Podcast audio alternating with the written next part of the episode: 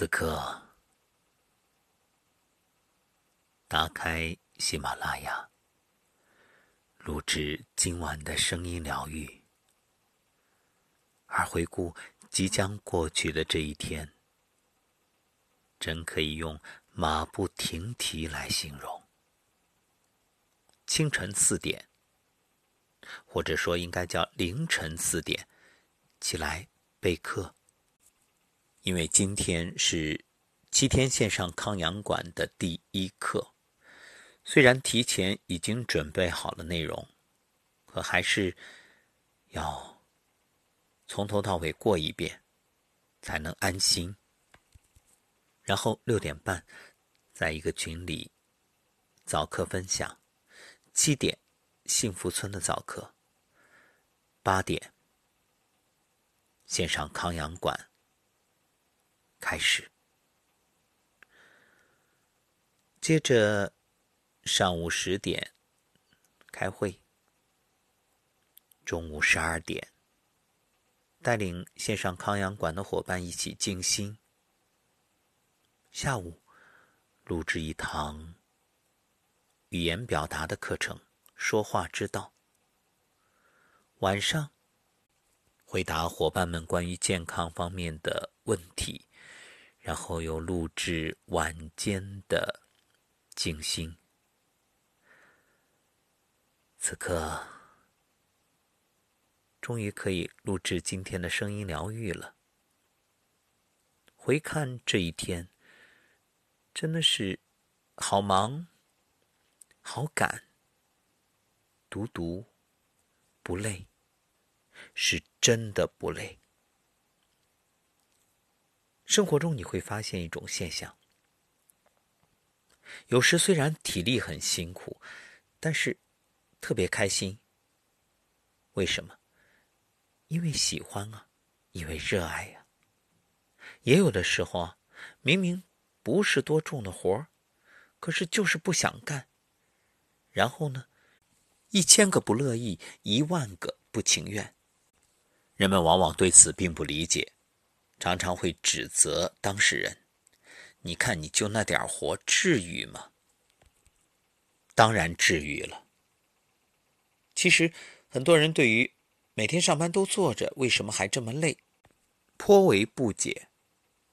而这里有一个概念，最容易被忽视，那就叫情绪劳动。除了体力劳动和脑力劳动之外，有一项同样艰辛的付出被人们忽视，这就是情绪劳动。不管任何工作，只要涉及人际互动，员工可能都需要进行情绪劳动。情绪劳动理论在管理学界引起了大量关注和研究。所谓情绪劳动，是由美国的一名社会学家提出来的。最初呢，只是指那些对员工的面部表情有特殊要求的职业，比如空姐要付出热情的情绪劳动，护士要付出关心的情绪劳动，医生要付出冷静的情绪劳动，而殡葬从业人员呢，要付出悲伤的情绪劳动。甚至有的职业啊，基本都靠情绪劳动，比如印度一名女主播。在直播一条突发车祸消息时，发现其中一名死者竟然是自己的丈夫，一度声音发抖，但她很快冷静下来。新闻一结束，立刻痛哭着向前方记者求证。一个演员的修养，就是展现观众此时需要的情绪。也许你会认为，我不是演员啊，我的工作也不需要直接面对客户。那么，这种职业难道就没有情绪劳动吗？不，关于情绪劳动的定义现在已经扩大，不管任何工作，只要涉及人际互动，员工可能都需要进行情绪劳动。比如，创意人员面对不懂装懂、不尊重专业的客户，要付出诲人不倦的情绪劳动。下属呢，面对因为心情不好而粗暴无礼的上司，要付出委曲求全的情绪劳动；甚至面对拿腔拿调、不愿配合工作的同事，你也要付出虚与委蛇的情绪劳动。最令人不能接受的，是你不光要假装开心，有时候甚至还要假装不开心。比如，老板家的猫丢了，你明明不喜欢宠物。还要努力付出一种特别伤心的情绪劳动。有时啊，有人也会借负面情绪劳动，故意不控制怒火，威胁警告对方。比如老师那句经典的训斥：“你们是我带过最差的一届，最差的。”情绪劳动理论在管理学界引发大量研究。那么，既然捉摸不定的情绪都可以定义成一种劳动形式，我们是否可以从经济学的视角定量分析职场的人际关系呢？作为一种劳动，既然付出了情绪，回报便是理所当然。曾经一位朋友是杂志编辑，他想转行做文案，可有这个念头之后，我和他一番沟通。打消了他的这个想法，当时就是用情绪劳动的成本说服了他。他说对方开了三倍薪水，我劝道：打个比方啊，如果你以后的文章需要先让副总编提修改意见，接着是总编的意见，然后还要让文章中提到的所有人审阅，再召集一批读者听反馈，以进行最后的修改，还有百分之九十九的可能被枪毙，还没有署名权，确实。就算给你十倍的薪水也不过分。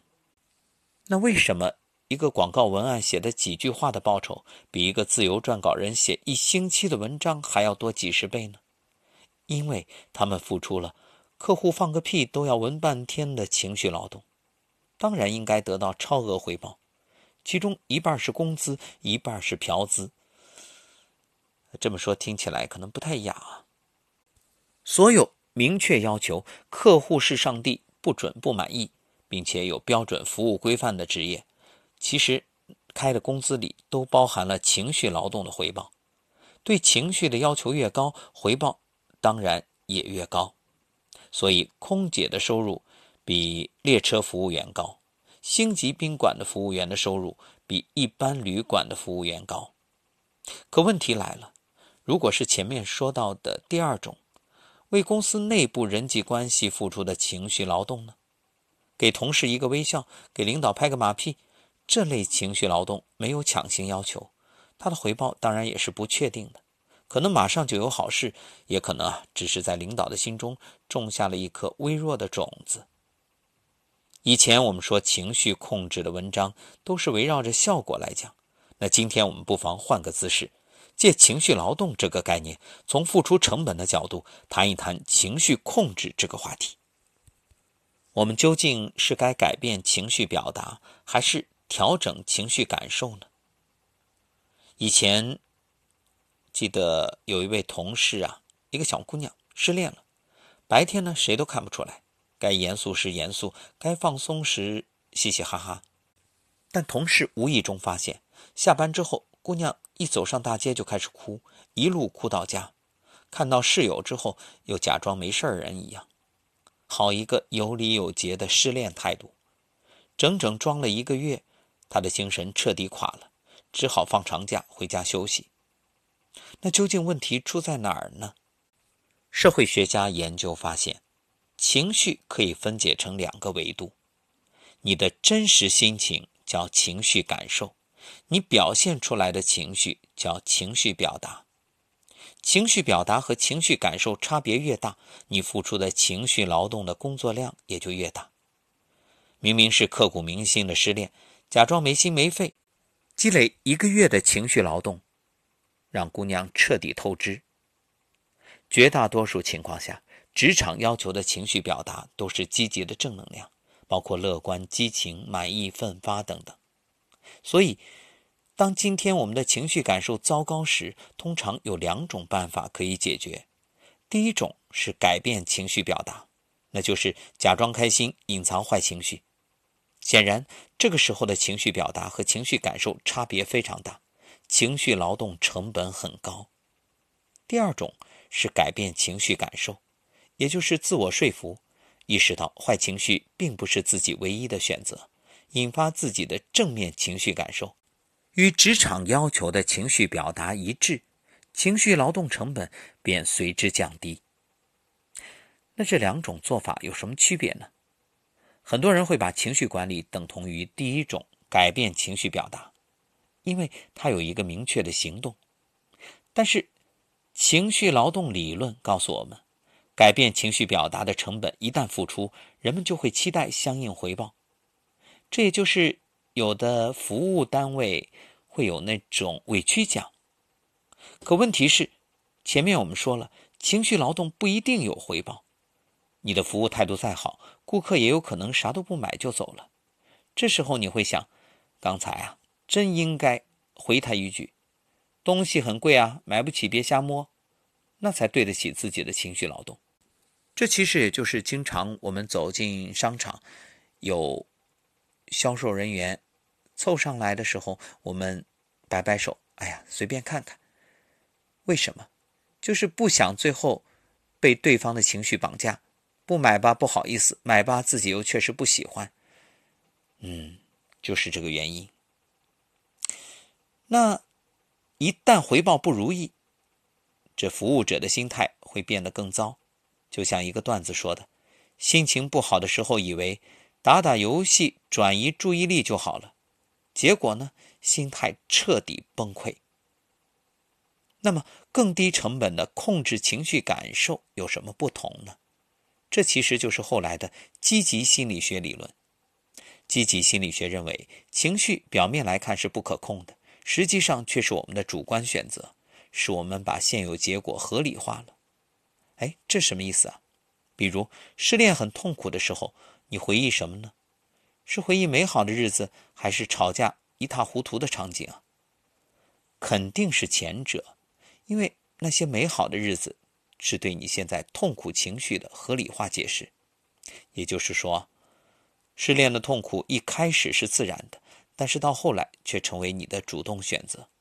那可以理解为，我们总是选择自己想要的那种情绪，这就是自我合理化。职场上大部分情绪都是自我合理化的结果。为什么大家都不喜欢我？为什么领导非得给我穿小鞋？那所谓的调整情绪感受，就是指选择那些对事实更积极的看法。那么，高成本的情绪劳动究竟是如何摧毁我们的人生的呢？加州大学伯克利分校两位心理学家达彻·肯特纳和利安·哈克教授，研究了上个世纪五十年代米尔斯女子大学一百五十名学生在毕业照上的笑容。他们把这些笑容按照肌肉特征分为泛美式微笑和杜旭内微笑。泛美式微笑呢，是指就好像泛美航空公司空姐一样职业性、礼节性的笑容；而杜旭内微笑则是从内心发出的真诚的微笑。随后，他们开始研究这些女性半个世纪的人生经历，结果发现，与露出泛美式微笑的女性相比，那些展现杜旭内微笑的女性，更有可能获得并维持满意的婚姻。而运用前面的理论，我们就知道，泛美式微笑是一种高成本的情绪劳动，一切都是装的；而杜旭内微笑呢，则是一种低成本的情绪劳动，这是发自内心的。因为情绪的特殊性，看不见摸不着，有一些没有回报的低效情绪劳动，并未引起我们的重视。而是不断重复、不断消耗自己有限的幸福感，日积月累，成为收不回来的坏账，最终压垮人生。由此可见，改变情绪表达只是治标，控制情绪感受才是治本。可怕的是，现在很多人每天都在控制情绪，这其实就和我们养生一样，你究竟是用药物控制症状，还是真正的？去解决内在的原因。经济学有一个很重要的思维方式：天下没有免费的午餐，所以我们在这里也加一句：这世上也没有白干的活儿。所以那些高于回报的付出，必然不能长期坚持。为什么有的人一开始热情高涨，后来变得冷淡？也许并不是热情被消磨，而是开始的假装喜欢，后来情绪劳动的成本太高，实在装不下去了。所以你看，很多婚姻也是这样，包括恋爱。如果你开始只是为了某种目的，故意伪装自己的情绪，伪装自己喜欢对方，后来都会出问题。开始装的有多幸福，后来崩的就有多迅速，你的痛苦再也无法掩饰。那么，为什么有人能在各种负能量情绪中活得好好的呢？也许不是什么坚强的心理素质，而是记性差，忘了支付情绪劳动的成本。有人会说了：“你看我天天嘻嘻哈哈的，我心大，我不在乎。”其实很有可能是转脸就忘了。控制不住情绪并不可怕，可怕的是你居然每天都在控制情绪。这么昂贵的成本，你能支付到什么时候呢？所以，好心态绝不等于盲目的控制和压制自己的情绪，而是能够自我调节。所谓的想得开、看得透，归根结底，这是一种人生的智慧。我相信。你有。